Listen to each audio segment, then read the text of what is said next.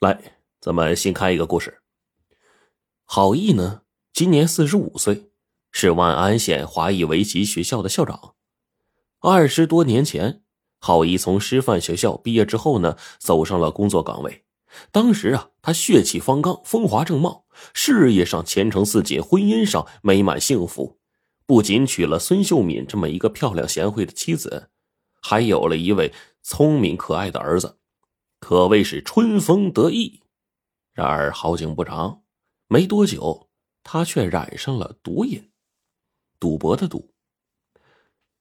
郝毅所在的那个学校啊，在万安县茂家镇。茂家镇是国内有名的围棋之乡，清朝的时候。曾因出过乾隆皇上钦点的大国手茂香洲而闻名海内外。茂家镇的孩子呀，自打从娘胎里出来，就拿着围棋呀当石子玩。果然呢，茂家镇的人呢，不仅人人皆会围棋，而且呢，棋艺甚高。二十世纪八十年代中期，此间突然掀起了一股赌棋风潮。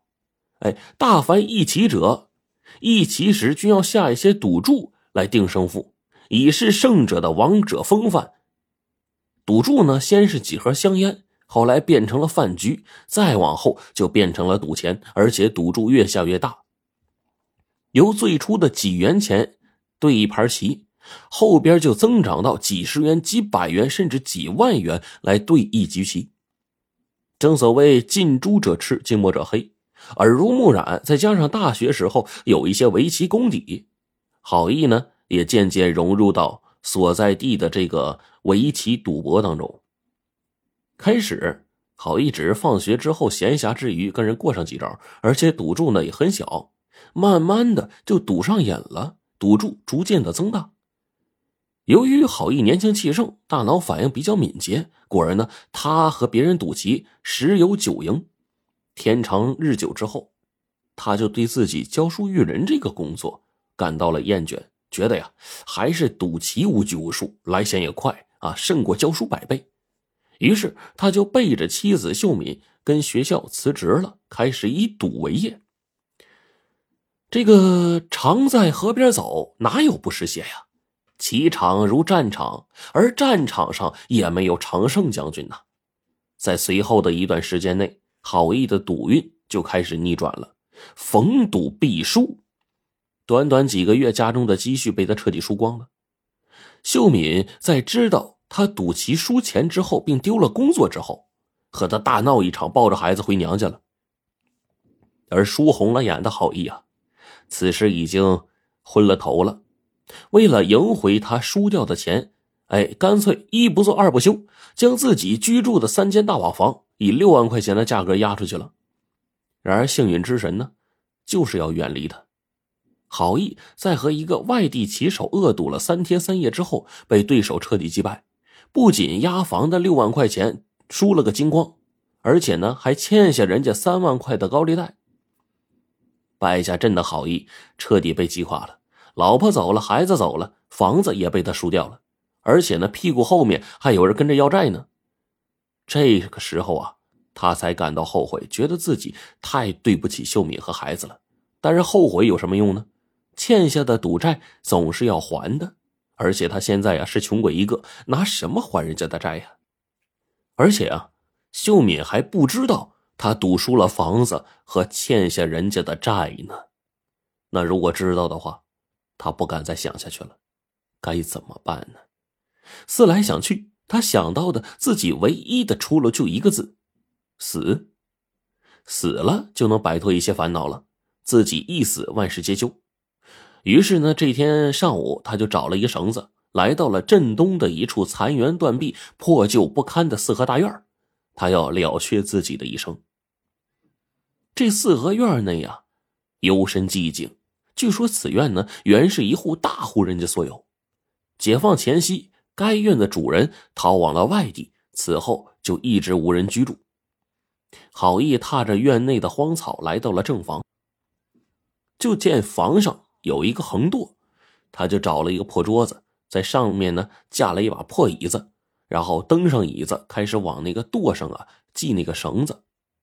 就在他系绳子的时候呢，他突然发现自己眼前光光溜溜的这个横垛上有一块方方正正的疤痕。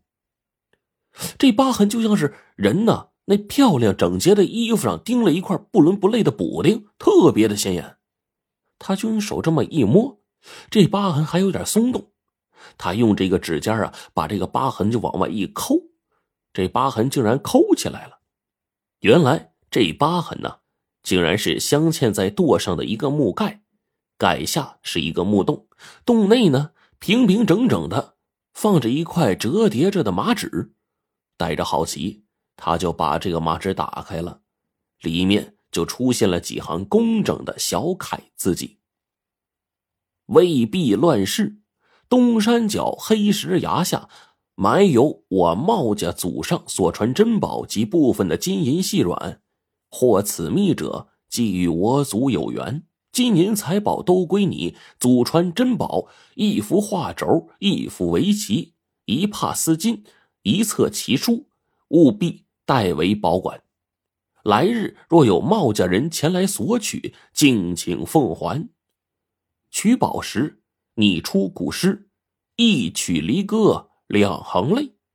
茂家人须答另一首古诗：人间由命非由他，以防假冒。倘若有无人问津的话，待到华夏安定之日，可将此物献给国家。我在九泉之下谢恩矣。看到这马纸上的留言，郝毅心中不禁的打颤呢。我的妈呀！这马纸上所言之语，如果是真的的话，那他立刻打消了死的念头了。抱着宁可信其有，不可信其无的想法，按照书心所示，找了一把铁锹，来到了东山脚的黑石崖下。此地寂寥空阔，竟无一人。好一找准位置了，铁锹啊，这么一刨，再挖下了接近一米左右，挖到一个木箱子。这木箱子。虽然有些腐朽了，但是存放在里面的两个青花瓷瓶啊，却保存的完好。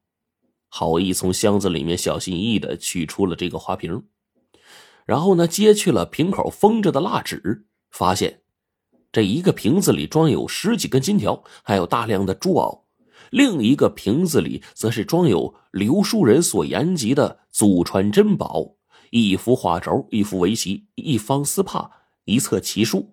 和马纸上所言的一般无二。郝毅展开了这画轴，里面呈现出来的是清代画家郑板桥的《松下手谈图》。画中画的是两位高士正在松下一棋的情景。